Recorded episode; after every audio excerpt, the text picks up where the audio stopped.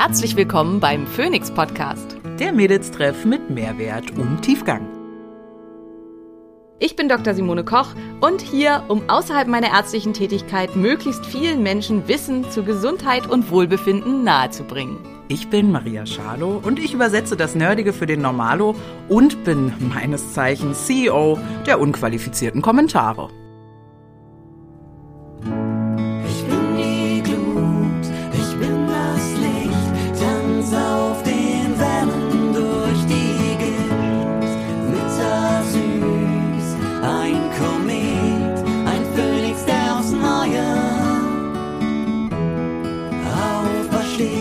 Dieser Podcast dient der reinen Wissensvermittlung. Es werden Angebote gemacht, wie du Dinge umsetzen kannst, um dein Leben zu etwas mehr Energie zu führen. Es wird jedoch kein Behandlungsverhältnis geschlossen. Sponsor dieser Folge ist Smains Mushrooms. Aus meinen Stories wisst ihr, Vitalpilze sind fester Bestandteil meines morgendlichen Kakaos und sind für mich absolut nicht mehr wegzudenken. In den Wochen, wo ich auf meine Pilzextrakte verzichten muss, merke ich sofort, dass ich mich insgesamt ein bisschen unwohler fühle und vor allen Dingen mein Darm schlechter ist. Das Potenzial von Vitalpilzen für Gesundheit und Wohlbefinden ist enorm und Vitalpilze sind für mich wie eine kleine Apotheke, mit der ich verschiedenste Beschwerden gezielt behandeln kann. Unter smains.de slash Simone kannst du mit meinem Code Simone5 nicht nur 5% sparen, sondern bekommst auch verschiedene exklusive versandkostenfreie Bundles, die es nur unter meinem Link gibt. Entdecke die Kraft der Vitalpilze für mehr Energie, für dein Immunsystem, besseren Schlaf und innere Balance unter smains.de slash Simone und ansonsten nutze einfach den Code Simone5.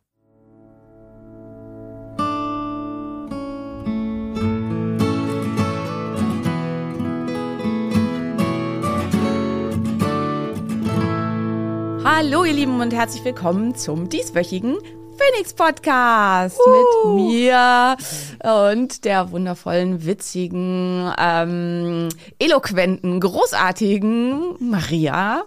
Und ja, heute reden wir über ein Thema, was ihr euch schon ganz, ganz oft gewünscht habt und wo wir aber jetzt mal so ganz langsam einsteigen müssen, weil es gibt, glaube ich, halt auch ziemlich viele, die gar keine Ahnung haben, was das ist und worum das geht.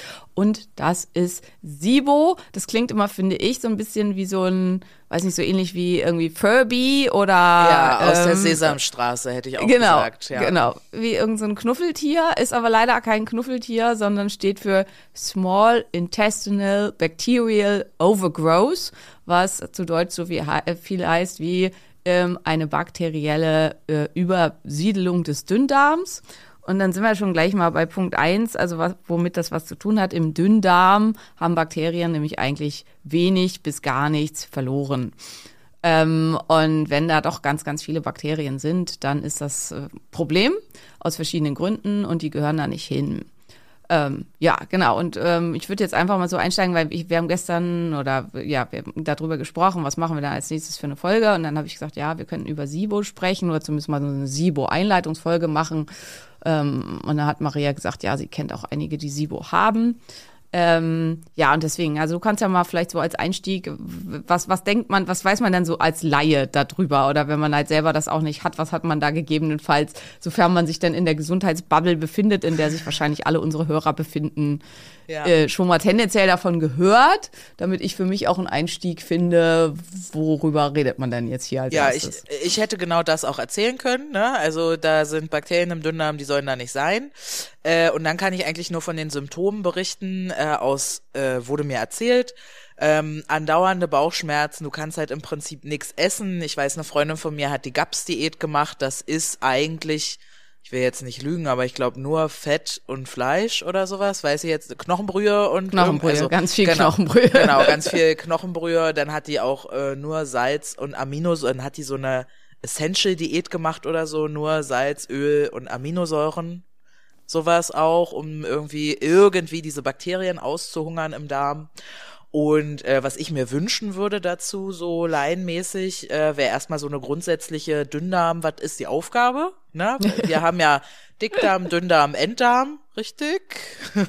ähm, ja, ja, der, äh, der Enddarm gehört mit zum Dickdarm. Aber Ah ja, ah, ja genau. äh, was passiert wo? Ich meine, wir hatten schon ganz viel mit dem Darm, Darmzotten, Darmwand und so. Ist da nur der Dickdarm mit gemeint? Ist der Gesamtdarm damit gemeint? Wie lang war noch mal ein Darm eigentlich? Ähm, und äh, was genau, was was sind wo für Prozesse? Also anscheinend im Dünndarm. Was passiert denn im Dünn Dünndarm, wenn da keine Bakterien sind? Also äh, warum? Maria macht so ein total ratloses Gesicht. Okay, also steigen wir da mal mit ein mit diesen ganzen Geschichten. Ähm, also wir hatten, glaube ich, schon in der Magenfolge haben wir über den Magen gesprochen. Was macht der denn eigentlich so? Ähm, da könnt ihr noch mal reinhören. Also das ist ja der quasi. Oder wir fangen mal ganz oben an. Mund. Ähm, also Mund ist halt zum Zerkleinern der Nahrung und wenn man optimal kaut, ist der Speichel schon, um eine gewisse Vorherverdauung zu erreichen. Also bereits der Speichel enthält Amylase, das heißt ein Enzym, was schon mal Kohlenhydrate mit andauen und anspeichern kann. Das kann man gut ausprobieren, indem man zum Beispiel, wenn man die denn verträgt, was bei mir nicht der Fall ist, aber wenn man Getreide lange kaut, also wenn man so rohes Getreide quasi äh, so eine halbe Handvoll in den Mund nimmt und man kaut darauf rum und kaut und kaut und kaut und kaut. Oder es funktioniert auch mit Brot, dann wird es zunehmend süßer und schmeckt dann nachher richtig doll süß. Und das liegt daran, weil die Amylase im Mund ähm, die komplexen Kohlenhydratketten zunehmend spaltet und am Ende bleibt halt Glucose dabei übrig und dann wird's süß. Jetzt guckt Maria so, als würde sie sagen, so lange habe ich Brot noch nie gekaut. Korrekt. Ähm, Und ich dachte, das ist bestimmt ein lustiges Experiment für Kinder. Aber ja. Auf jeden Fall, das ist ein total lustiges Experiment für Kinder, sofern sie dann nicht, wie meine Kinder, Zöliakie haben. Dann sollte man ähm, dieses Experiment unterlassen. Ja. Ähm, ja, also das, das macht so der Mund und dann gibt er das halt weiter an den Magen. Der Magen ist vor allen Dingen für die Proteinverdauung super wichtig. Also er zerlegt halt die Aminosäuren in einzelne Teile oder in kleine Kettenabschnitte ähm, vor allen Dingen was Proteine angeht, macht aber auch nochmal eine weitere Zerlegung von Kohlenhydraten und durchmischt den Speisebereich, speichert den und gibt den in kleinen Abteilungen an den Dünndarm weiter, damit der nicht überfordert ist. Das ist auch eine sehr, sehr wichtige Funktion des Magens. Ähm, aber wie gesagt, das haben wir alles schon in der Magenfolge besprochen, also da gerne noch mal reinhören. Und dann geht's weiter in den Dünndarm. Der erste Teil des Dünndarms, der dann folgt, ist das Duodenum oder auch Zwölffingerdarm. Warum heißt er so? Weil er zwölf Finger lang ist. Ähm, ähm, und von da aus geht's dann weiter ins Iunum und dann ins Ilium. Das sind die beiden Anteile des Dünndarms. Der Gesamtdarm ist in etwa sechseinhalb bis sieben Meter lang und der ähm, Dünndarm ist etwa ja, fünfeinhalb bis sechs Meter lang. Also wirklich lang, lang, lang, lang. Ähm, damit mehr oder weniger das größte Organ in unserem Körper, schön und gut zusammengefaltet. Ähm, und was macht der? Der Dünndarm nimmt die Nährstoffe auf. Der Dickdarm hat als, der macht gar nichts bei der Nährstoffaufnahme. Der Dickdarm hat nur die Funktion, den Dünndarmbrei, ähm, da das Wasser zu entziehen und den auf eine Struktur zuzubereiten, vorzubereiten, die man dann quasi gut auskacken kann. ähm, und ähm, also der macht schon auch noch, also der hat halt äh, ja eine hohe Bakterienbesiedlung in den Dickdarm gehören die und die Bakterien, die ähm, helfen dabei bestimmte kurzkettige Fettsäuren zu produzieren, die wir brauchen für verschiedene Prozesse. Die äh, Bakterien helfen dabei, einen Großteil, also eine große Menge an B-Vitaminen auch noch ähm, durch Fermentation aus dem Überbleibseln der Nahrungsreste zu produzieren und viele andere spannende Dinge. Also auch der Dickdarm hat wichtige Funktionen, aber in der direkten, also die direkte Nährstoffausnahme aus der Nahrung erfolgt nahezu ausschließlich im Dünndarm. Und deswegen ist es auch, also man kann komplett ohne Dickdarm relativ gut leben, hat eine Menge Nachteil, aber es geht relativ gut.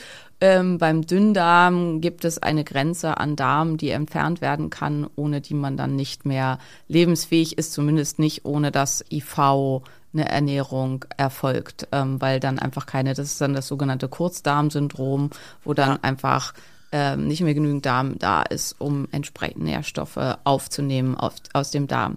Das heißt, im Dünndarm ähm, erfolgt ja zunehmend die Aufnahme aller verschiedenen Nährstoffe, also vor allem der Makronährstoffe, ähm, der Fette, der ähm, Kohlenhydrate und der Eiweiße äh, über die ähm, den Sphincter Oddi, das ist äh, eine, die Klappe die zu dem Gang geht, der zum Pankreas führt, ähm, werden Verdauungsenzyme ähm, aus, der, aus dem exokrinen Pankreas, also dem Anteil der Bauchspeicheldrüse, die Verdauungsenzyme produziert, in den Dünndarm mit hineingeleitet. Also in dem Moment, in dem der saure Magenbrei in den Dünndarm fällt, sozusagen, ist das das Signal für die Bauchspeicheldrüse, hey, wir brauchen jetzt Verdauungsenzyme und die haut dann jede Menge ähm, alkalische äh, Verdauungsenzyme raus. Das heißt, die neutralisiert dann den sauren Magenbrei beziehungsweise schiebt den ganz stark in die andere Richtung. Der wird quasi laugenartig. Also Verdauungsenzyme sind nicht sauer, sondern das ist eine sehr, sehr starke Lauge, die das dann alles zerlegt und kaputt macht. Und das ist unglaublich aggressiv, das Zeug. Das ist halt auch das, was der Dickdarm nachher macht, dass er das halt in was umwandelt, was nicht alles kaputt macht. Ähm, also dieser, diesen Brei kann nur der Dünndarm aushalten. Ähm, das ist halt ein Riesenproblem. Deswegen, wenn der Dünndarm an irgendeiner Stelle ein Loch hat, also wenn der wirklich leaky ist, das ist halt das, was in der Chirurgie ein Leaky Gut ist, dann ist da ein Loch drin. Ähm, und wenn Dünndarmbrei in, irgendwo in den Bauchraum ausläuft oder auch sonst irgendwo hinläuft, das ist tödlich im Zweifelsfall, weil dieser Brei halt so entzündlich ist und so aggressiv ist, dass der alles kaputt macht. Ähm, und das ist einer der Gründe, warum eben nach wie vor Bauchverletzungen ganz, ganz schwierig sind und warum früher, also bevor man halt groß chirurgisch tätig werden konnte und sowas fixen konnte, eine Stichverletzung, Schussverletzung, irgendwas im Bauch eigentlich immer tödlich war. Ähm, weil dann halt eben der Dünndarmbrei in den Bauchraum austritt und dann ja, eine Entzündung des Bauchfells verursacht und des gesamten Bauchraumes, was man dann nicht wieder in den Griff kriegt. Äh, jetzt habe ich mich so ein bisschen verloren. Klingt aber genau. auch nach einem äh, sehr qualvollen Tod. Dann Definitiv, ganz, ganz qualvoller Tod, nicht schön. Ähm, also Bauchverletzungen galten immer so als das Schlimmste, was man eigentlich kriegen kann. An einer Leberstichwunde, Herzstichwunde, irgendwas stirbt man wenigstens schnell und relativ schmerzarm. Bauchverletzung, nicht schön. Aber das soll jetzt ja nicht unser Thema sein. Ähm, genau, also das macht der Dünndarm und deswegen ist der halt auch so wichtig und entscheidend. Und über die Enzyme aus der Bauchspeicheldrüse wird dann da, dieser Nahrungsbrei also weiter zerlegt. Wir zerlegen die Aminos, äh, die Proteine in einzelne Aminosäuren, die dann über verschiedene Transporte aufgenommen werden kann. Wir, legen, wir zerlegen die Kohlenhydrate in die einzelnen Monozucker, die dann auch wieder über Glukosetransporter, über ähm, Galaktosetransporter und über Laktosetransporter. Nee, Laktose ist zweimal, ist einmal Glucose, einmal Galaktose, äh, Fructosetransporter gerade sagen. Einer fehlte mir noch, Simone. Es ist noch früh, Leute, und Simone ist auf den Kopf gefallen. Ich weiß gar nicht, ob wir da in der letzten Folge drüber gesprochen nee. haben. Deswegen ähm, ver, verzeiht mir, wenn ich heute ein bisschen langsam bin. Maria meldet sich und darf jetzt was sagen. Ja. Gleich erzähle ich, warum ich auf den Kopf gefallen bin. Ja, erzähl das doch erst. Das hast du ja gerade schon angefangen. Okay. Äh, ja, also ich war, das ist auch so eine Story zu, äh, ähm, ja, don't do that. Ähm, ich war in der Sauna und normalerweise bin ich ultra hitzestabil. Also das kann halt auch jeder, der mich kennt. Also Maria kann es bestätigen, Tim weiß ich, könnte es bestätigen. Also ich kann halt easy auch mal eine Dreiviertelstunde in der Sauna sitzen und das macht mir natürlich was, aber ich komme da gut mit klar und ich liebe das auch. Und ähm, ja, ich war also in der Sauna und es war äh, bei mir in der Sauna ist es so, das hat sich da so eine Art so eine so eine wilder Westen eingebürgert äh, in meinem Fitnessstudio, dass jeder Hinz und Kunz meint, er muss da irgendwas aufgießen. Und das ist den ähm, Studiobetreibern auch ein totaler Dorn im Auge. Deswegen haben die das Eimerchen für die Aufgüsse schon entfernt. Und jetzt kommen die Leute mit so Joghurtbechern, also mit diesen großen zwei Kilo Joghurtbecher-Bechern und bringen das mit und machen da, haben da ihren Aufguss drin.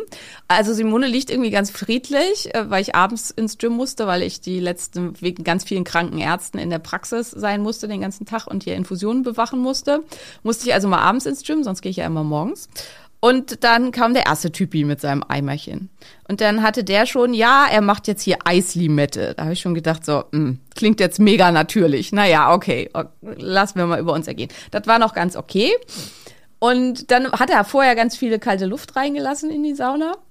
Und dann ähm, war ich schon davon genervt, weil ich wollte ja saunieren, also heiß werden und schwitzen.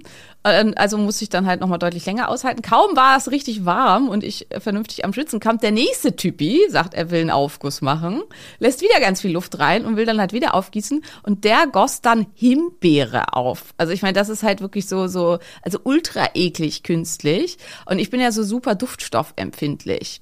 Also mir wird manchmal halt schon schlecht und komisch, wenn jemand vor mir läuft im Supermarkt oder so, der krass viel Weichspüler Spüler benutzt hat. Also das war, das ging gar nicht. Ich also quasi schlagartig äh, aufgesprungen und raus aus der Sauna, um aus diesem Himbeerzeug zu entkommen. Und ich glaube, die Kombination aus zu schnell aufgestanden plus diesen widerwärtigen, schrecklichen Himbeer, äh, das hat irgendwie mein System gecrashed. Auf jeden Fall habe ich es gerade so vor die Tür geschafft und bin dann umgekippt und bin mit dem Kopf gegen die Steinwand geknallt. Und der Schmerz, der hat mich dann wieder aufgeweckt quasi, so dass ich nicht komplett umgefallen bin und mich dann auf die Bank setzen konnte. Aber das Resultat ist ein dickes Horn, was man immer noch an meiner Stirn sieht. Und ähm, ja, ich hatte auf jeden Fall eine leichte Gehirnerschütterung, hatte dann auch eine ganz beschissene Nacht und habe das Gefühl, ich bin immer noch so ein bisschen balla balla, also zumindest nicht ganz so schnell im Denken und so wie sonst. ja, ich wollte gerade sagen, ne, Baller, Baller bist du immer ein bisschen, ja, also das ist in der Natur des Genies, ja, äh, aber nicht ganz äh, wach mit dem Kopf, das ist neu, ne, das Ja, ist sozusagen das, das Blöde, was da passiert ist.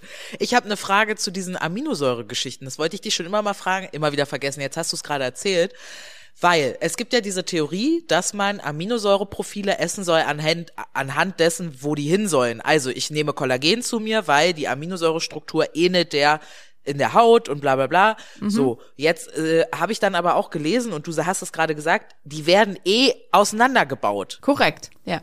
Also wo zur Hölle funktioniert das dann? Naja, Also- das ist einfach, ähm, also de dein Körper braucht, um neues Kollagen zu bilden, bilden halt die Aminosäuren, die für alle Kollagen besonders wichtig sind. Ja, Und aber dann, dann kann ich die ja auch einfach in mehr Fleisch essen, oder nicht? Fleisch hat nicht diese Aminosäuren, die in Kollagen sind. Also nicht in der gleichen Zusammensetzung und in der gleichen Menge. Okay, na das erklärt dann ja einiges, Also warum das Fleisch hat eine ganz andere Zusammensetzung an Aminosäuren als zum Beispiel Kollagen. Deswegen soll man ja auch, also du isst ja gerne Knorpel und so, Ja. aber deswegen, also die meisten Menschen nicht. Äh, deswegen ist es halt so super gesund, Knorpel zu essen und die knorpeligen Strukturen oder Knochenbrühe zu trinken. Knochenbrühe hat halt auch diese gleichen Sachen, die halt in Kollagen drin sind. Ja, deswegen soll man ja Ähm, Nose to Tail essen. Genau, deswegen halt soll man das alles essen, weil das ähm, Muskelfleisch hat halt diese Zusammensetzung nicht. Aber ansonsten hast du recht und deswegen gibt es halt ja auch diese veganen Kollagen-Formulas, die halt einfach die gleiche Zusammensetzung haben. Was halt noch der Unterschied ist, ist, dass ich, indem ich das Kollagen zu mir nehme, halt auch noch alles, was da irgendwie sonst noch so drumrum nötig ist, mit aufnehme. Ähm, ja, und es gibt einfach, also warum das so gut funktioniert, also es funktioniert besser, tatsächlich Kollagen zu nehmen, als so eine Aminosäuren-Kollagen-Formula. Warum das so ist, wissen wir nicht so hundertprozentig genau. Also es ist wahrscheinlich noch irgendwas Feinstoffliches, was wir vielleicht auch nicht kennen. Ähm, oder es ist einfach eine bessere Bioverfügbarkeit aus den tierischen Produkten. Wahrscheinlich ja eher das, aber auch, auch der große Wissenschaftler Markus Rühl hat ja, Ah, ja, genau. hat ja schon gesagt, Fleisch macht Fleisch.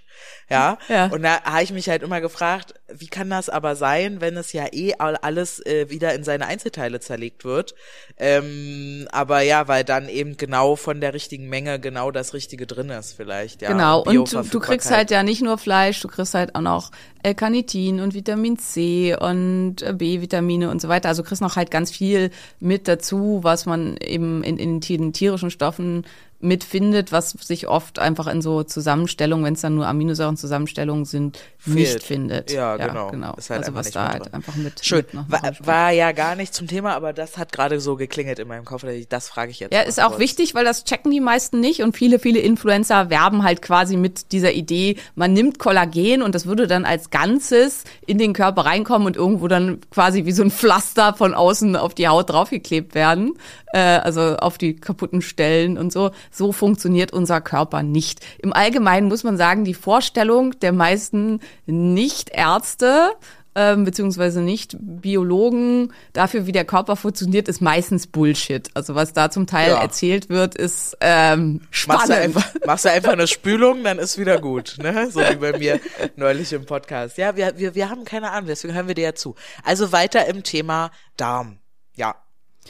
Genau, weiter im Thema Darm. Was ist denn SIBO? Ähm, also normalerweise der Dickdarm, wie gesagt, hat eine ganz große Menge an verschiedenen Bakterien, die uns bei vielen Prozessen helfen. Der hilft, äh, die helfen dabei, ähm, unverdauliche Sachen doch noch abzubauen und daraus noch Nährstoffe entziehen zu können. Die helfen dabei, ähm, über Fermentation verschiedene Bak äh, Vitamine zu produzieren. Also sehr viel B-Vitamine zum Beispiel sind da super nützlich. Die helfen bei der Produktion von kurzkettigen Fettsäuren, die ähm, hilfreich sein können in der Antientzündung, die ähm, andere positive Auswirkungen aufs Immunsystem haben können und all sowas. Also optimalerweise leben wir in einer ähm, sehr guten Symbiose mit den Bakterien unseres Dickdarms. Und der Übergang zwischen Dickdarm und Dünndarm ist die Iliozekalklappe.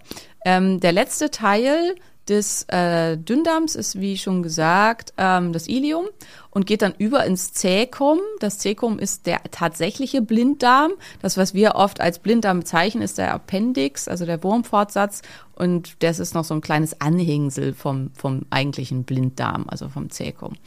Und ähm, aus dem und das geht da über diese Klappe drüber und das, diese Klappe ist ein Rückschlagventil. Also das ist halt so wie, ja, wie das auch bei uns im Keller ist. Ne? Wasser kann raus, aber Wasser kann nicht rein. Und ähm, so sollte das optimalerweise sein.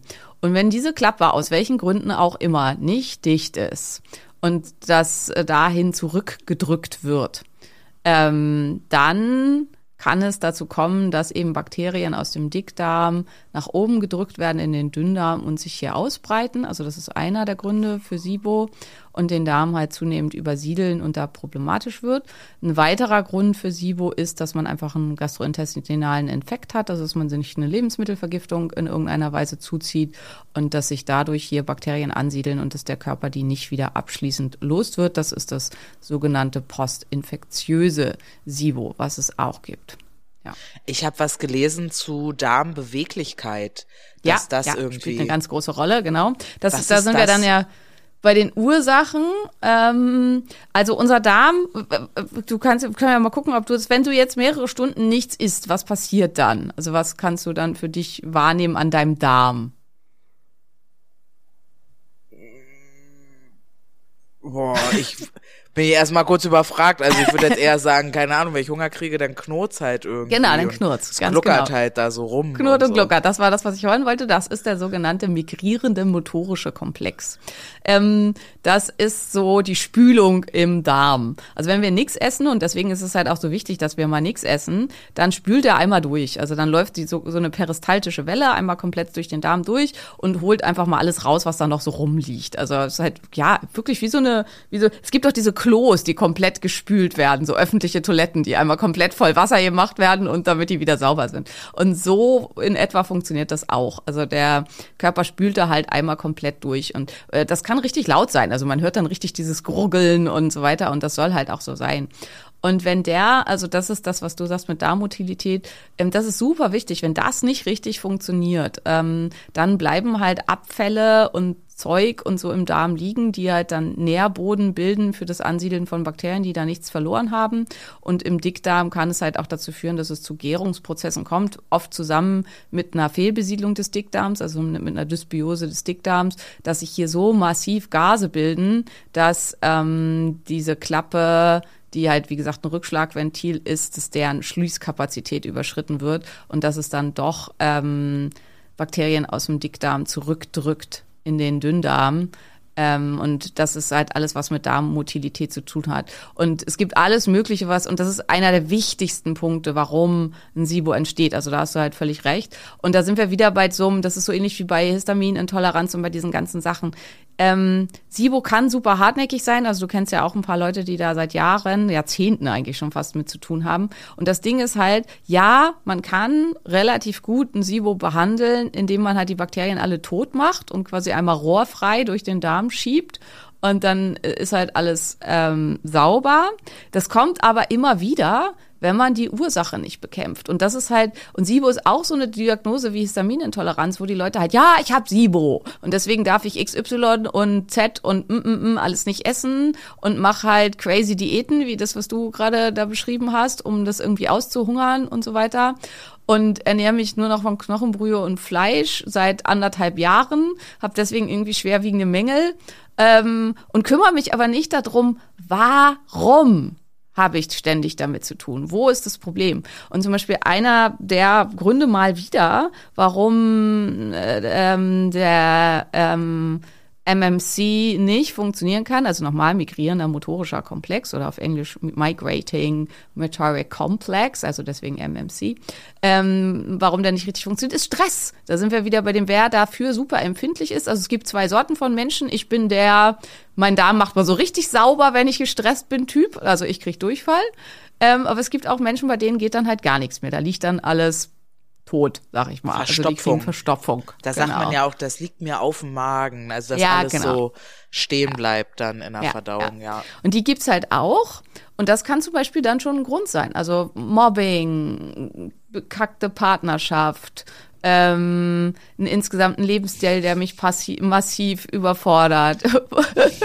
Das ist das Lachst du zweite jetzt, Mal. wir über Darm Nein. und bekackt reden? Ja, ja, du hast das zweite Mal Kacke gesagt in diesem Podcast. I love it very much, ja. Ja, weil wir reden ja über Kacke. Ja, ja, bekackte Partnerschaft finde ich halt aber auch, also das ist, äh, das ist einfach nicht zu unterschätzen. Das hast du ja andauernd an dir dran. Aber ja, weiter im Text. Ja, genau. Mhm.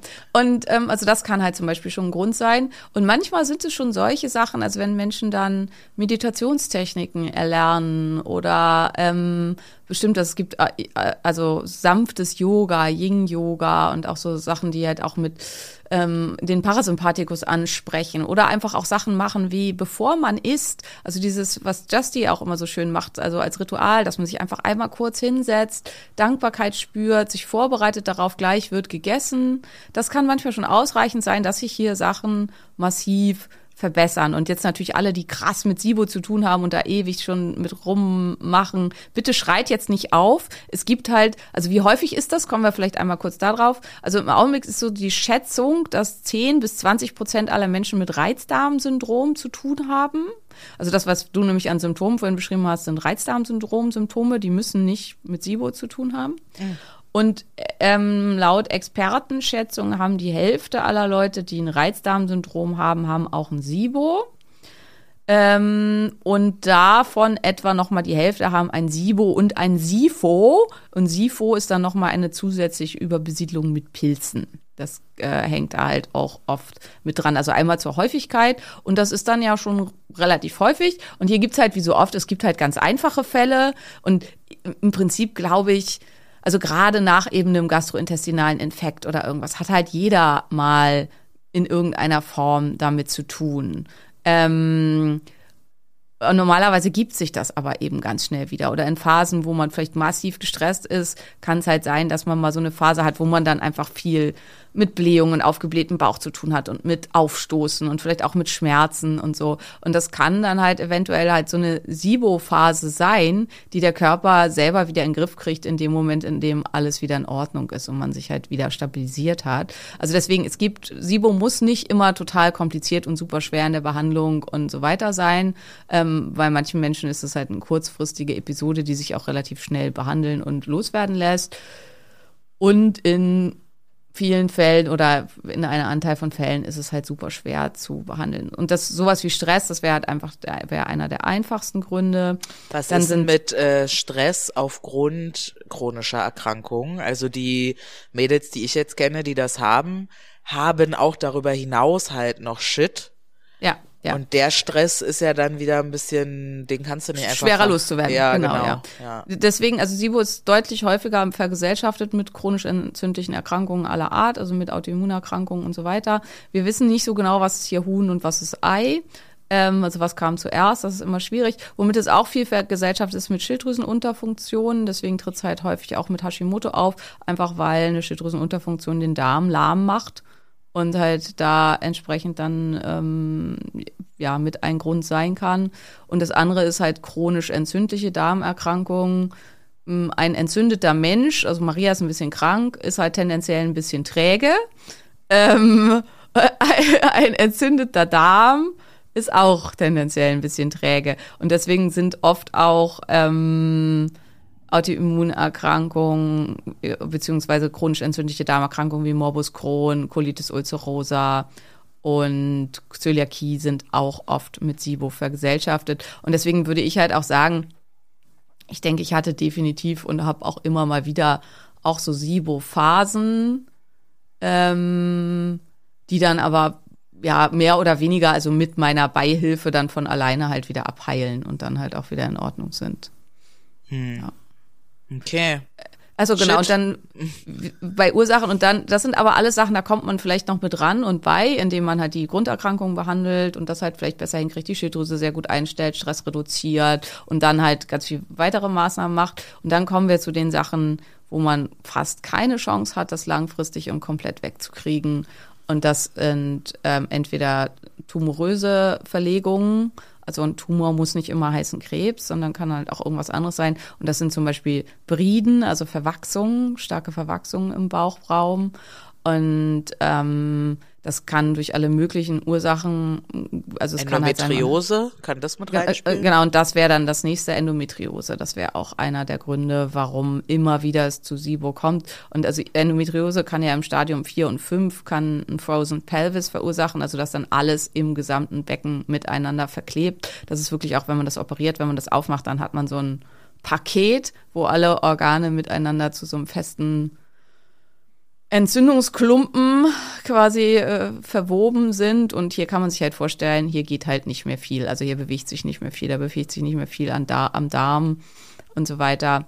Und das können halt dann so Sachen sein, da kann man das SIBO immer wieder wegkriegen und es kommt immer wieder zurück, weil halt die Grundsache sich, die Grundursache sich nicht vernünftig bekämpfen lässt. Und hier kann man dann halt nur versuchen, Schadensbegrenzung zu betreiben und zusammen mit seinem Arzt und für viele Sachen in der Behandlung des SIBOs braucht man aus meiner Sicht wieder mal einen Arzt, keinen Heilpraktiker, keinen Coach, einen Arzt. Ihr braucht Medikamente, verschreibungspflichtige Medikamente, die ihr nicht in Indien bestellen solltet, aus, aus zweifelhaften Quellen.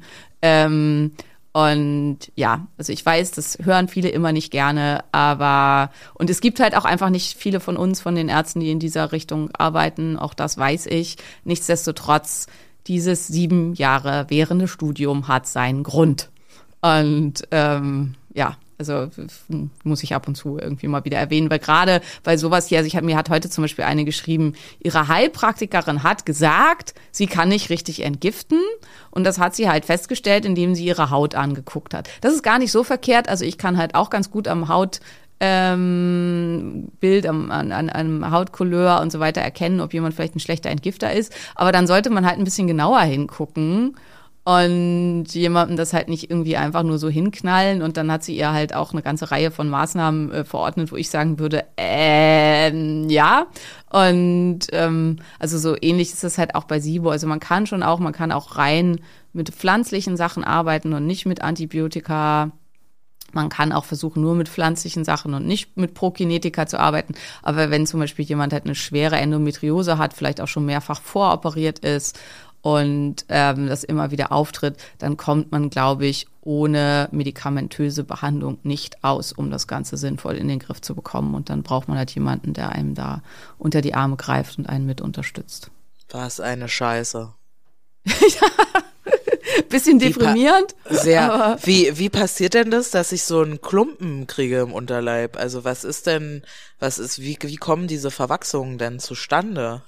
Unser Bauchfell ist super empfindlich und reagiert auf alles, was da nicht hingehört, mit ähm, der Ausbildung von Fibrin. Also Fibrin ist ein Klebstoff in unserem Körper, der normalerweise Wunden verkleben soll. Und ähm, das führt dann dazu, dass einfach, also Bauchfell mit Bauchfell verklebt, weil es ist halt einmal die gesamte Bauchhöhle, also alles außenrum ist mit Bauchfell ausgeschlagen und alle Organe sind dann auch nochmal von außen mit Bauchfell überzogen. Und das heißt, die backen dann einfach aneinander, so wie, ja, wie wenn man halt zwei Seiten vom Papier mit Klebstoff bestreicht.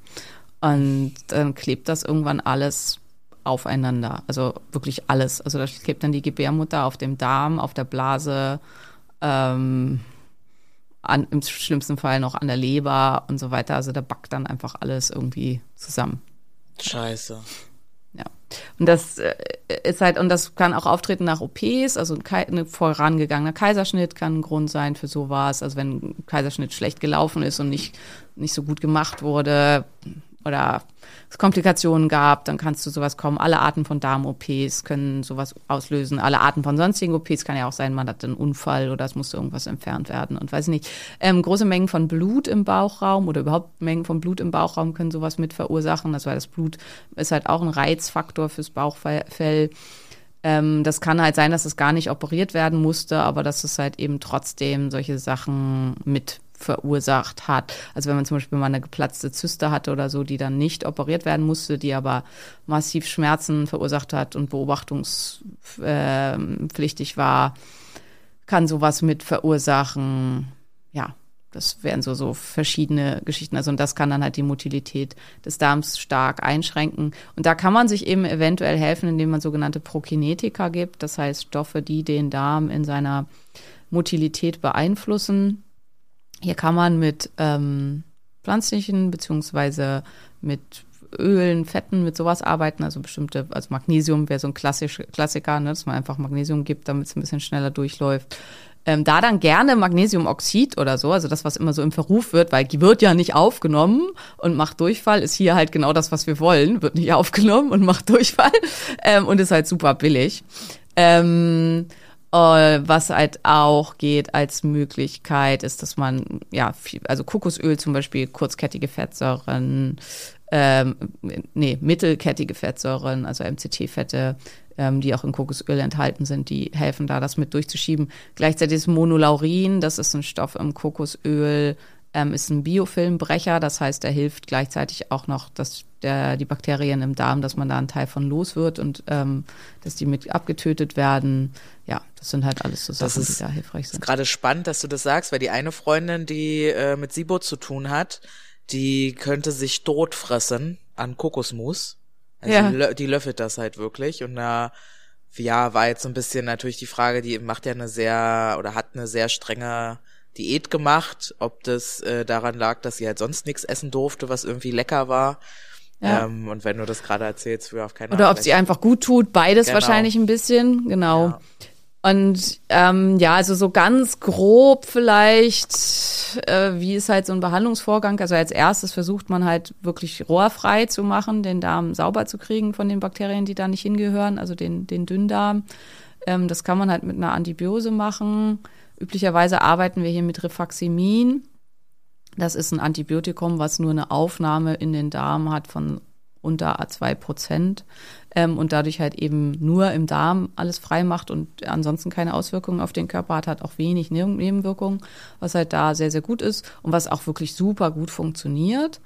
Ähm, was halt nicht zu erwarten ist, und das ist das, was ganz, ganz wichtig ist, ist, dass es einem hinterher wieder super gut geht, weil das Problem ist erstmal nicht die bakterielle Übersiedlung, sondern das Problem, das ist, dass der ganze Darm halt durch diese bakterielle Übersiedlung total entzündet ist und einen Großteil seiner Funktion verloren hat, also einfach nicht mehr sauber funktioniert. Und nur weil ich die Bakterien wegmache, sind damit meine Beschwerden nicht weg. Im Gegenteil, oft werden sie kurzfristig, dadurch, dass ich die ganzen Bakterien um die Ecke bringe und dafür durch ganz viel Endotoxine frei werden und so, werden die Beschwerden eher noch mal schlimmer. Und das ist halt das, dann brechen viele in Panik aus und fangen mit der nächsten bekloppten Therapie an und der nächsten und der nächsten und kommen dann halt nicht richtig vorwärts. Also es ist sinnvoll, immer in diesem Proz- Prozess zwischendurch noch mal Tests zu machen. Hm, Ich habe das Gefühl, wir sind nicht so richtig strukturiert in dieser Folge, aber ich hoffe, ihr nehmt trotzdem was daraus mit. Ähm, Also es gibt verschiedene Formen von SIBO, also je nachdem, welche Bakterien den Darm übersiedeln.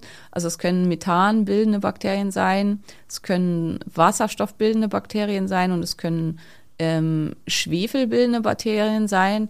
Ähm, auf Methan und Wasserstoff kann man testen, also indem man ähm, eine Zuckerart zu sich nimmt, meistens Laktulose oder auch Glucose. Und dann wird in der Ausatemluft gemessen, ob die Werte krass nach oben gehen davon.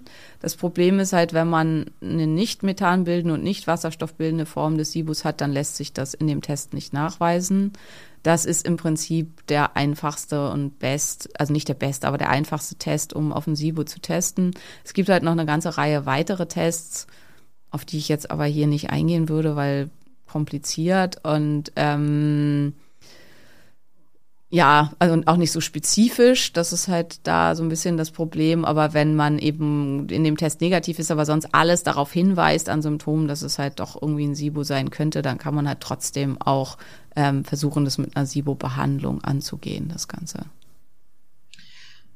Irgendeine Frage hatte ich gerade noch, jetzt ist mir die wieder entfallen. Lali, ach so, diese ganzen, weil du gerade irgendwie Quatschdiät oder so gesagt hast, diese. Nee, nicht Quatschdiät. die quatschig sind die nicht, die machen schon auch Sinn. Aber Ah ja, das wäre nämlich meine Frage gewesen, ob du die für sinnvoll erachtest, weil ja, das ist wieder nur Symptombekämpfung ist und wir äh, keine Ursachenbekämpfung machen in dem Falle, aber ist es wieder so ein Rückschluss von erstmal müssen auch die Symptome weg, damit auch hier wieder an der Ursache gearbeitet werden kann? Würdest du sagen, das ist so oder?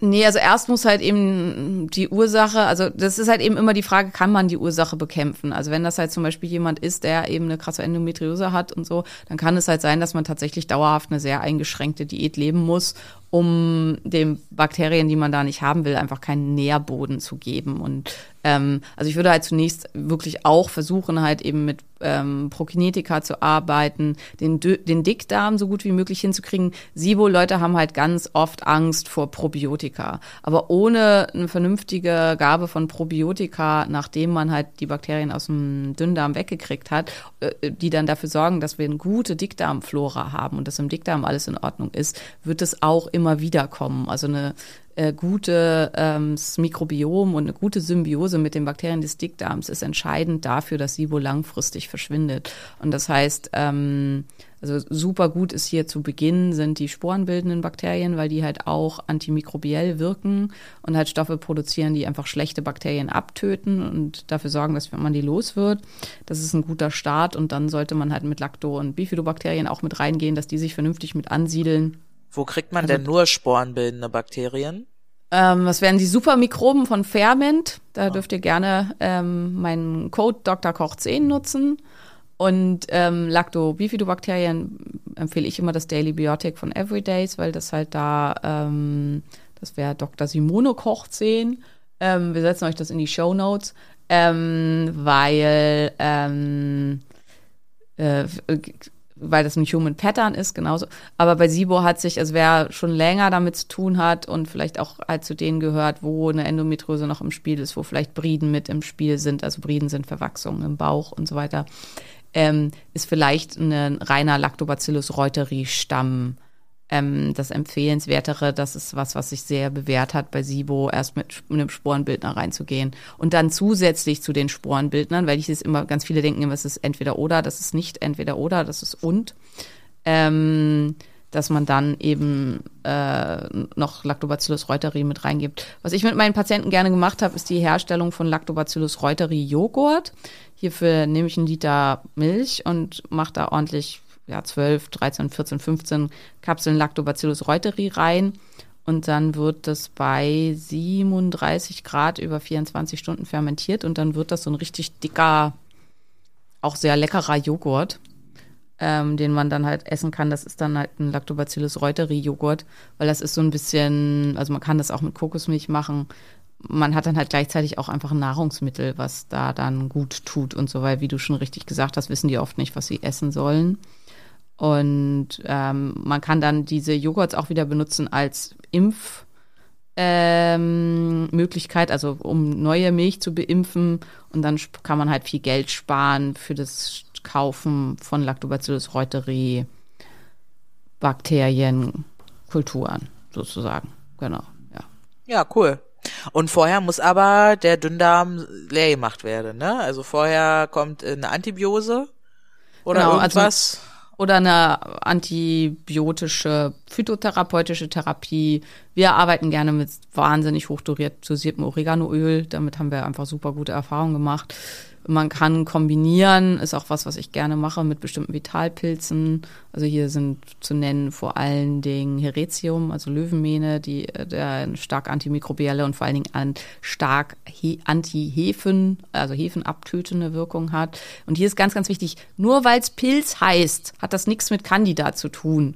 Fast alle Vitalpilze oder viele Vitalpilze haben eine Candida-tötende Wirkung, weil das ist auch eine von den häufigsten. Ich habe aber Candida, darf ich dann dann Pilze nehmen? Das, wie gesagt, das ist halt so, wie wenn ich allergisch bin gegen Karotten und ich frage, ob ich dann auch keine ähm, jetzt muss ich irgendein anderes Gemüse nehmen, keine Paprika essen darf. Also es sind halt zwei völlig unterschiedliche, es ist beides Gemüse, hat aber nichts miteinander zu tun. Und das andere sind halt beides Pilze, hat aber auch nichts miteinander zu tun. Also zumindest nicht was äh, Überbesiedlung und Allergien und sowas alles angeht. Genau. Und ganz, ganz wichtig ist also für die jetzt, ne, wir haben hier, wir machen jetzt hier eine Stunde grob über SIBO. Wir schneiden das hier alles nur so ein bisschen an. Also wenn du als SIBO-Betroffener bist, bitte nicht ganz furchtbar mit uns rummeckern, weil es ja alles noch tausend, viel, viel mehr Behandlungsmethoden und Geschichten gibt.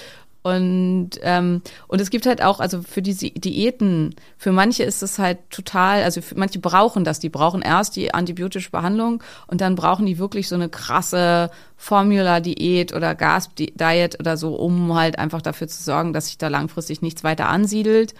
Und dann versucht man halt vorsichtig und nach und nach die ganzen Sachen wieder einzuführen und zu einer Ernährung zu, zu kommen, die für einen selber funktioniert.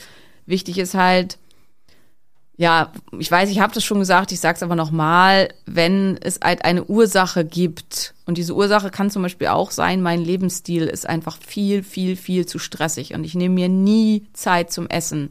Also wir haben halt auch eine gemeinsame Freundin, die ist zum Beispiel immer im Laufen und im Gehen und so. Und die hat auch immer Probleme mit halt äh, Blähungen und über äh, und ähm, schmerzhaften Darm und so weiter.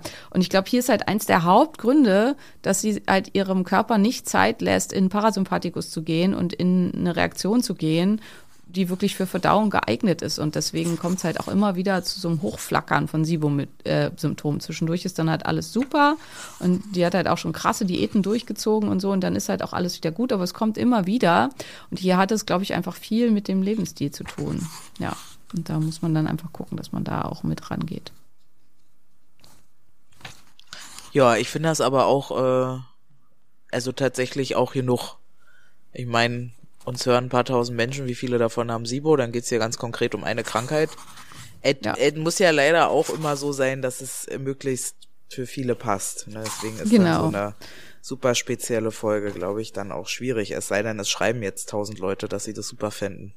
Wird aber nicht Und dann passieren äh, ist halt auch, also wenn man dann erstmal so weit ist, also wenn man schon mal so weit ist mit, also erstmal machen wir alles tot, ne? dann versuchen wir eine Ernährung zu finden, die dafür sorgt, dass sich das nicht gleich wieder alles überall hin ausbreiten will und dann versuchen wir die, die wir eigentlich gerne hätten, im Dickdarm anzusiedeln und die wollen dann auch Futter. Ne? Das habt ihr schon in anderen Darmfolgen von uns gehört.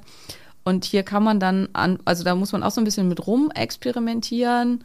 Ähm, die das ist sehr unterschiedlich, was da irgendwie hilfreich ist. Ähm, also es gibt halt die Fructooligosaccharide, also so, und Fructane, also so groß. Das wäre auch von Ferment ähm, das Präzibiotikum, wo man sowas mitfinden kann, was hier wirklich super hilfreich auch sein kann. Aber da muss man halt gucken, wenn man noch nicht so weit ist, dann kann es halt am Anfang nochmal versch verschlechtern. Und ansonsten ähm, fahren SIBO-Leute oft gut mit partiell hydrolysiertem GUA. Das wird abgekürzt als PHGG. Ähm, das kann da halt auch hilfreich sein. Ähm, Akazienfasern oder Beta-Glucane, die sonst oft gegeben werden. Also das ist zum Beispiel, wenn man ganze Pilz, Vitalpilze gibt, da sind ganz viel Beta-Glucane drin. Ähm, Akazienfaser ist leider, muss man sagen, auch in fast allen Präbiotika mit drin. Das kann oft dann erstmal Beschwerden verursachen, weil der Körper damit halt nicht klarkommt. Insgesamt ist ganz, ganz wichtig, mit ganz kleinen Mengen anfangen. Also es gibt so winzige, es gibt so, so, so, so Löffelchen, also wo man dann halt ein ein Achtel Teelöffel, ein Viertel Teelöffel und so, so verschiedene Löffelchen hat. Und dann kann man sich mit solchen Sachen so langsam hocharbeiten ähm, viel hilft viel funktioniert bei diesen Arten von Erkrankungen nicht. Ist da gar keine gute Idee. Also kein Esslöffel äh, Pilzextrakt von Smains, so wie ich es damals äh, um den Doch, der, Die Pilzextrakte enthalten keine Beta-Glucane. Ah, ja, also das darum. ist Ähm, Das ist einer der Gründe, warum ich halt nur mit Extrakten arbeite, weil halt und weil die Extrakte einfach eine viel bessere Wirkung haben und ähm, da viel, viel besser rangehen. Also das sind halt so die verschiedenen Stufen. Ja, und es gibt halt dann noch ganz viele andere Gründe. Also dauerhafte Einnahme zum Beispiel von Protonenpumpeninhibitoren. Also wenn man die Magensäure wegmacht, dann können halt Bakterien von oben reinkommen, die da nichts verloren haben, weil die Magensäure die nicht abtötet. Im Magensäuremangel, da sind wir jetzt auch wieder bei dem, was du gesagt hast, die haben halt oft andere Erkrankungen ähm, Autoimmunerkrankungen, vor allen Dingen die Hashimoto-Thyreoiditis, geht zu 20 Prozent mit einer autoimmunen Pangastritis einher, bei der die Belegzellen des Magens zerstört werden, also keine Magensäure mehr produziert wird oder nicht ausreichend. Und das kann dann eben auch dazu führen, dass wenn man irgendwas isst, wo noch Bakterien dran sind, dass die halt auch in den Dünndarm kommen und sich damit aussiedeln. Ähm, was wäre noch an Gründen zu nennen? Ja, alles, was wie gesagt den MMC stört, ähm, kann problematisch sein. Es können auch verschiedene Medikamente sein, also zum Beispiel chronische Schmerzpatienten, die Opiate nehmen müssen, ähm, um überhaupt klarzukommen. Die haben auch oft damit zu tun. Das ist was, was ich ganz viel kenne aus der ähm, Onkologie. Ich habe ja ähm, zweieinhalb Jahre Onko gemacht und auch palliative Onko. Und da war das zum Beispiel auch was, wo wir ganz, ganz viel mit zu tun hatten. Wir haben das damals nicht SIBO genannt, aber wir wussten halt, das sind Fehlbesiedlungen des Dünndarms mit Bakterien. Und da haben wir halt auch zum Beispiel dann viel mit Prokinetika gearbeitet.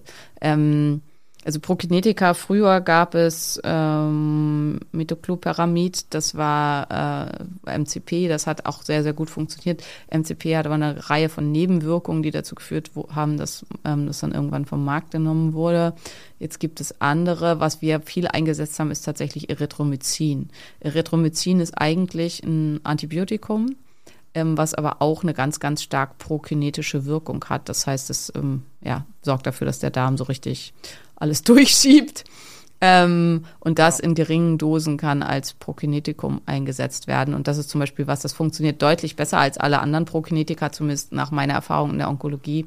Und das ist halt was, was wir viel eingesetzt haben bei Patienten, die eben sehr hohe Dosen an Opiaten nehmen mussten, um irgendwie mit ihren Schmerzen zurechtzukommen, um dafür zu sagen, dass der Darm trotzdem noch die Sachen von A nach B schiebt und da halbwegs klarkommt. Furchtbar. Ja, also alles keine schönen Themen. Also die chronischen SIBO-Geschichten sind irgendwie alles keine schönen Themen. Ich glaube, das häufigste bei Leuten, die das partout ums Verrecken nicht loswerden, sind Briden, also Verwachsungen im Bauchraum. Ähm, ich hatte auch eine Followerin, eine ganz treue Followerin, die äh, ganz viel und da, die hat immer, die hat alles an Diäten versucht und die hat dann halt auch Carnivore gegessen über einen langen Zeitraum und damit war sie irgendwie halbwegs fein. Aber es ist halt ja auch eine krass lebensqualitätseinschränkende Diät, also wo du halt irgendwie ja, eben fast gar nichts mehr essen kannst und so. Und, und bei der wurden aber auch die Beschwerden auch unterm Fasten zwar besser, aber die waren nicht weg. Und dann habe ich ihr irgendwann geschrieben, ich gehe da, das klingt alles so, als ob das Verwachsungen im Bauchraum wären. Und dann hat sie auch gesagt, ja, sie wäre als Kind mal krass auf den Bauch gefallen, irgendwie auf einen Fahrradlenker, glaube ich. So, sowas war das irgendwie. Und das ist halt zum Beispiel auch sowas, das kann ja ein Trauma erzeugen im Bauch und quasi dann sozusagen blaue Flecken im Bauch und dann halt auch Wundflüssigkeit und so. Und das kann Verwachsungen im Bauchraum machen, ohne dass jemals jemand den Bauch aufgemacht hätte oder irgendwas. Naja, und die ist dann zum Osteopathen und hat dann halt, und Osteopathen können manchmal auch von außen, wenn die gut sind und da gute Techniken erlernt haben, können sie dann von außen die ähm, diese Briden lösen, sanft und vorsichtig. Bei leichten Briden, ne? bei endometriotischen Kotalverklebungen hilft das nicht. Aber wenn da nur so leichte verwachsen sind, kann das halt super helfen.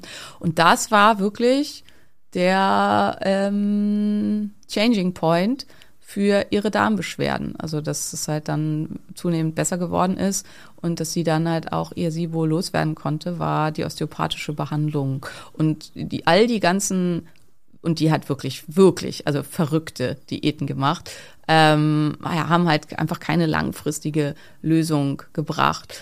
Und also warum erwähne ich das immer wieder? Weil auch hier oft so eine Identifikation mit der Erkrankung erfolgt und dann dieses ich darf das nicht essen, weil ich habe SIBO. Und das Ziel ist bei, äh, bei Histaminintoleranz, bei diversen, also wenn man alles Mögliche nicht verträgt und so, ist immer eine Ernährung zu finden, die so breit wieder ist, wie irgendwie möglich. Also es ist nie das Ziel, sich einzuschießen für alle Zeiten auf eine karnivore Ernährung oder so, weil all diese stark restriktiven Diäten völlig egal, was ein Saladini oder so, es gibt für alles, gibt es halt immer Advokaten, die sagen, ja, das kann man ewig mit leben und so weiter. Ähm, das deckt sich nicht mit der Datenlage. Diese ganzen Extremdiäten sind halt mit Mängeln einhergehend.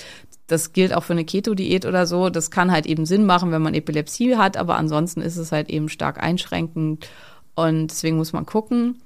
Und ansonsten muss man halt als ja Mensch, so wie bei mir mit chronisch entzündlicher Darmerkrankung und halt äh, dadurch auch zum Teil einfach Schwierigkeiten und so gucken, dass man seine Ernährung findet. Und ich esse ja sehr eingeschränkt, aber eingeschränkt in einer Art und Weise, die mich trotzdem optimal mit Nährstoffen versorgt, plus halt eine ganze Reihe von Supplements, die mich mit Nährstoffen versorgt und ähm, die mich in meiner Lebensqualität und meinem Lebensstil so gut wie gar nicht einschränkt und nicht stört. Und das ist das Endziel und nicht, ich ernähre mich von Kokosjoghurt und Knochenbrühe wenn das denn möglich ist. Ne? Also wie gesagt, es gibt halt auch Leute, bei denen es nicht möglich ist. Mein Eindruck ist aber, dass halt, also ich weiß das ja nicht, ich kenne ja nur deine Erzählung da von deinen Freunden, dass es da aber an vielen Stellen in der Behandlung hapert. Also dass viele Ja, wegen Zugängen, wegen Verfügbarkeit ja. von Behandlern, wegen Geld. Ähm, ja, das ist einfach, ist ja eine Ressourcenfrage ganz oft und dann nimmt man halt irgendwie jeden Strohhalm, den man auf irgendeinem Sibo-Blog findet, äh, wo dann irgendwelche Bücher und Dinge empfohlen werden, um das zu machen. Die eine Freundin, äh, die habe ich jetzt zum Raclette gesehen, also ich habe die alle zum Raclette gesehen, aber die äh, hat auch wieder ja relativ normal gegessen. Ne? Ähm, da ist gerade wieder so, ja, dass sie sagt, ja, scheiß drauf, habe ich halt Schmerzen und Blähbauch, ähm, ja. weil ja, ist halt so gerade. Ja. Ne? Und da aber auch, also auch mit der Ernährung, mh, mm, nicht so fundamentalistisch sein. Manche fahren zum Beispiel auch gut mit Zucker, also mit Glucose. Glucose ist halt super leicht verdaulich. Also wenn man halt äh, so Glukosesirup zu sich nimmt, ähm, dann kann das halt auch, also äh, um halt einfach eine Nährstoffdeckung zu machen. Also worauf ich hinaus will, ist, findet das, was für dich gut passt. Und wenn das für dich halt ist, du fährst total super mit äh, irgendwie einem guten Weidemilchkäse, äh, täglich acht Gummibärchen, äh, die du dir irgendwie über den Tag verteilst, um da irgendwie Kohlenhydratenergie reinzukriegen und ansonsten irgendwie viel Fleisch und Eier und so weiter. Go for it. Also ähm, dass man, also nicht, nicht alles, was, äh, also gerade in dieser Gesundheitsbubble neigt man da so Dinge zu verteufeln, grundsätzlich, die vielleicht für manche Menschen aber hilfreich und sinnvoll sein können. Ja, wer jetzt äh, riesen viele Foodmaps hat und halt Gemüse einfach gar nicht geht, ähm, genau. dann frisst man halt eine Tüte Haribo. Na? Ne? Ja, vielleicht nicht auf einmal. Kommt ja auf den Umsatz an, oder? Auf den, ja, den man hat. Ja. Korrekt, aber ja. also so, so viele, die so einen hohen Umsatz haben, dass sie eine Tüte Haribo essen können und dann nicht einen Blutzucker ah. von 290 haben. Ach so, nicht. so meinst du das? Na, dann isst du die Tüte Blutzucker, bevor du 180 Kilo Kreuzheben machst. Ich kenne auch nicht so viele Menschen, die 180 Kilo Kreuzheben oh, machen können. Na komm, was ist da los? Na gut. Na gut. Ihr wisst, was ich meine, ja? ja? Ja, ja, das stimmt. Den Blutzuckerscheiß muss man ja dann wieder beachten. Ich war gestern bei Katjes im Fabrikverkauf. Tobi hat mir einen äh, Lebenstraum, hätte ich fast gesagt, erfüllt, weil in Potsdam gibt's ja diese Katjes-Fabrik und jedes Mal vergesse ich, dass die gibt. Also wir fahren da vorbei und ich bin so, oh, ich will hier hin. Und dann ich ist wusste es das auch nicht, dass es die gibt. Ich war äh, sowas von äh, beeindruckt. Also ja, ja. Definitiv ein äh, Ausflug, Ausflug mit den Kindern. Genau, ja. genau. Und ähm, ich liebe ja Katjes über alles. Ist für mich äh, the only äh, Gummibärchen-Marke so überhaupt. Gar nicht mal, weil die äh, vegetarisch sind, sondern ich finde die einfach geil. äh, und sie sind halt auch noch gelatinofrei, ist für viele ja vielleicht spannend. Egal. Und da hatte ich gestern dann, habe ich einen Haul gemacht, wie man das so macht als Influencerin. Ja, habe ich also gezeigt, was ich gekauft habe. Und dann kamen natürlich die Nachrichten mit, oh, hast du keine Angst, dass du da nicht aufhören kannst zu essen? Wo ich dann immer denke, Mensch, ihr habt den Prozess noch nicht verfolgt, ne? Wir sind nicht mehr an dem Stand ähm, körperlicher Unfähigkeit beim Thema Essen und gleichzeitig äh, die Dinger sind dazu gemacht, sich zu überessen. Das ist ja eben das, äh, das, das Ding bei Süßigkeiten, Fastfood und so, das, das soll ja so sein. Aber nein, Angst habe ich davon nicht. Und auch die Frage nach dem Blutzucker. Wo ich immer dann denke, Simone, müsste ich mir mehr Gedanken um Blutzucker machen, weil I don't care. Also ich mache mir einfach. Vielleicht, also ich finde, wir könnten das mal eine Zeit lang mal messen. Das Ding ist, du hast so viel Muskeln, die fressen das weg. Also das ist halt was, was viele vergessen immer in dieser ganzen Nummer. Mm, Also ich habe auch schon relativ viel Muskeln noch für meine doch recht zarte Person, äh, aber trotzdem ist das halt schon viel, viel weniger. Und jemand halt, also so, äh, der halt, also ähnlicher Mensch wie ich, gleiche Größe, aber quasi gar keine Muskeln. Da ist dann halt, wenn du so eine Vierteltüte Haribo isst oder so, dann ist halt wirklich Blutzucker bei 290, weil wo soll denn das hin? Also desto mehr Muskeln du hast, desto höher ist die Glykogenspeicherfähigkeit und desto höher ist die Glucose-Clearance, weil halt im Zweifelsfall auch die Muskeln sagen können, okay, wir schieben jetzt mal, also wir, wir, wir nutzen das jetzt und verbrennen das einfach und schieben das mal in ähm, eine höhere Proteinsynthese und wir machen einfach mal mehr Wärme. Also was ich, ich experimentiere gerade auch ein bisschen damit rum, ähm, weil ich, ja, also ich habe ja so krass viel abgenommen nochmal und äh, hatte halt einfach doll Probleme damit diesen Winter, dass mir immer kalt ist. Ähm, und äh, ja, habe jetzt eine Woche eine mehr oder weniger unfreiwillige Massephase gemacht, sagen wir das mal so, ähm, in der ich einfach deutlich mehr gegessen habe als normalerweise. Und das Krasse ist, dass mein Körper genau das getan hat. Also ich bin werd wirklich nachts wach, weil ich total durchgeschwitzt bin. Und obwohl es super kalt ist in meinem Schlafzimmer, weil mein Körper anfängt daraus Wärme zu produzieren aus dem Überschuss an Energie. Das kann man aber nur, wenn man nicht super krass entzündet ist, wenn man nicht insulinresistent ist und wenn man einen hohen Anteil an Muskelmasse hat. Und das ist halt auch hier wieder der Appell. Und das ist natürlich schwierig, wenn du halt dich jetzt in einem schon sehr weit fortgeschrittenen Zustand deiner Heilungsreise zeigst, dass das, was halt für dich funktioniert, wahrscheinlich für die meisten deiner Follower nicht funktioniert. Ja, ja, absolut. Ne? Aber ich dachte, es wäre klar, weil ich dachte, ich rede schon zu viel darüber. Aber dann ist immer wieder die Erkenntnis, nein. Es gibt auf Social Media anscheinend kein zu viel über etwas reden, ähm, weil das soll ja vielleicht sogar motivieren, das Ziel sein können. Für Ja, die, und du weißt ja auch nie, seit wann sind die dabei, ne? Ja, Also, klar. Das wächst ja das ist auch. Halt da auch, äh, das Ja, spielt ja. da halt auch eine große Rolle. Ja. Und ähm, ja, ich bin bei mir mal gespannt. Ähm, war halt auch, also können wir jetzt auch mal erzählen, also war für mich auch eine spannende Nummer. Also dadurch, dass ich habe jetzt halt wirklich ja acht Wochen, neun Wochen mich echt, ja, muss man halt einfach sagen, mangelernährt, ne? Also weil ich habe einfach viel zu wenig gegessen. Ähm, habe ja dementsprechend halt auch äh, viel Gewicht verloren, einfach weil ich nicht essen mochte, nicht essen konnte, ähm, weil ich der klassische A-Typ bin. Wenn ich Kummer habe, wenn ich Stress habe, dann esse ich nicht und dann mag ich halt auch nichts essen und dann Ja, und gleichzeitig, wenn du viel Stress hast und gegessen hast, dann kam es ja auch direkt wieder raus. Genau, ja, das auch. Und ähm, also ich krieg halt auch Durchfall und im schlimmsten Fall auch ähm, ja Erbrechen, wenn ich halt äh, viel Stress habe, was natürlich auch mit ein Grund, also mit daran liegt, dass meine chronisch entzündliche Darmerkrankung hochfährt, wenn ich halt äh, einfach doll gestresst bin. Und äh, dementsprechend, ja, und jetzt ging es mir halt insgesamt ja besser, beziehungsweise ich weiß auch nicht, ja, ich habe einfach ähm, in Gesellschaft gegessen und so und dann war das irgendwie auch alles ein bisschen schöner und ein bisschen besser. Also es fing schon an eigentlich, also wo ich, wo ich schon gemerkt habe, dass das funktioniert, war, als wir in Portugal waren, aber da haben wir einen Teil davon gar nicht gegessen.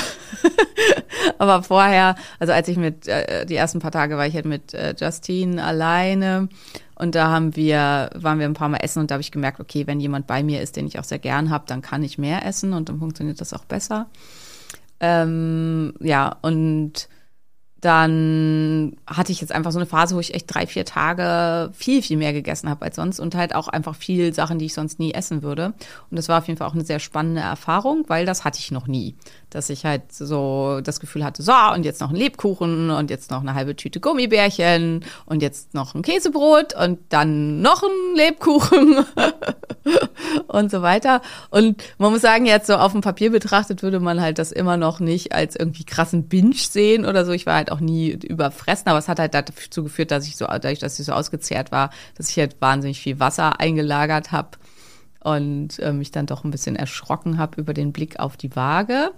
Aber ähm, das auch eine sehr schöne Erfahrung fand, weil ich jetzt auch mal weiß, wie sich das anfühlt, wenn der Körper nach so viel Nahrung verlangt, weil er nährstoffmäßig unterversorgt ist. Weil in diesem ganzen Prozess habe ich auch einen Großteil meiner Subs nicht mehr genommen, weil ich von allem Gastritis gekriegt habe. Also weil ich halt so Stress Gastritis hatte, dass ich einfach da auch nichts vernünftig zu mir nehmen könnte. Und ich erzähle euch das jetzt alles, weil ja viele immer denken, ich wäre da absolut perfekt und nee, bin ich nicht. Und das ist auch total okay so.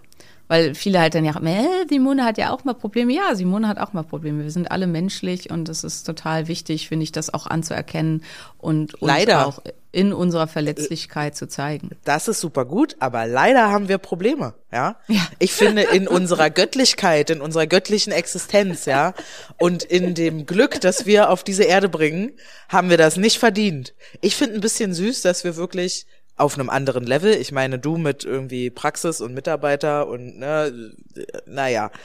Aber dass wir beide im gleichen Zeitraum äh, wirklich Shit durchlebt haben, ist auch wieder sowas energetisches, irgendwie sowas Uni Universums, ne, wo das Universum finde ich irgendwie so rein reinklatscht. Aber äh, ja, it's very humbling zu merken. Ja, definitiv, dass, definitiv. dass wenn so ein paar beschissene Dinge passieren, dass selbst die Besten, und ich würde ich mal sagen, du, du zählst dazu ähm, oder bist das, ähm, kurz mal bisschen wanken oder stolpern, ne? Weil ja, du bist halt nicht, wir stehen halt dann doch nicht über den Prozessen im Körper. Das ist halt Definitiv nicht. Und das ist halt auch ganz, ganz wichtig, das immer mit anzuerkennen. Und dann halt auch zu gucken und dann aber auch in diesem Prozess bei mir halt dann zu sagen, okay, dann nehme ich halt jetzt keine Subs. Also gut, ich habe halt die Möglichkeit, ich kann halt im Zweifelsfall dann halt auch noch auf Infusionen zurückgreifen und so weiter. Das ist natürlich alles, was Ressourcen, wo Maria sagen würde, die viele nicht haben und die ähm, halt da einfach super hilfreich sind. Und ich bin halt auch kreativ, also mein Kakao ging halt und dann habe ich halt da mehr Sachen zugefügt und die Pilzextrakte hochgefahren und so weiter, was halt, glaube ich, alles auch hilfreich und gut war. Aber das Hauptding war, glaube ich, einfach halt auch eine kalorische Unterversorgung. Und jetzt gucke ich mal, wo ich mich einpendel. Ja, das Gut. war's, würde ich sagen, zu einer kurzen, knackigen, unvollständigen Sibo-Folge. Die Folge ist nicht Ähm. kurz, wir sind bei über einer Stunde, insofern. Äh, das ist ja auch ein Mädelstreff, ne? Das ist hier ein Mädelstreff und keine Gesundheitsberatung. Insofern, ich fand die, ich fand die Folge super. Äh, Kritik könnt ihr euch ähm, sparen. Nein!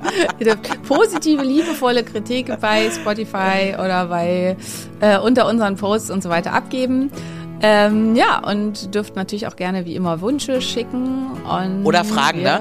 Wenn jetzt irgendwas Fragen, wirklich ja. ganz, äh, ganz krass wichtig ist. Äh, ich habe auch neulich irgendwie eine Frage bekommen zu der Wasserfolge, Wasserfilterfolge. Dann schickt die Fragen, dann machen wir ja Q&A alle paar Wochen, ne? Genau. Genau. Ja, ja. Supi.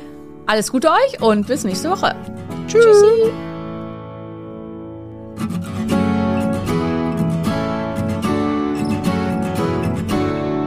Das war der Phoenix Podcast. Vielen Dank, dass du zugehört hast und ich hoffe, du bist auch nächste Woche wieder mit dabei.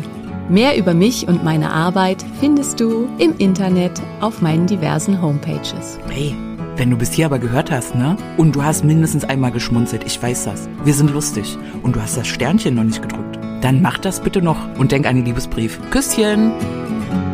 Wenn Helios vom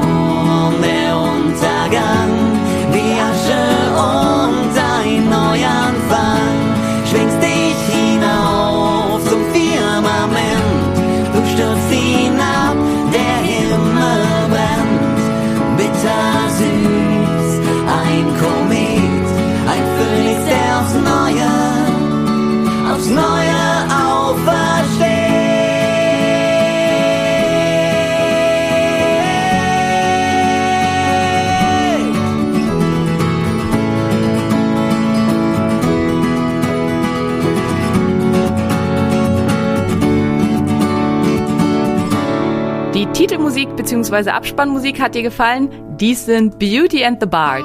Guck doch mal auf ihrer Homepage vorbei.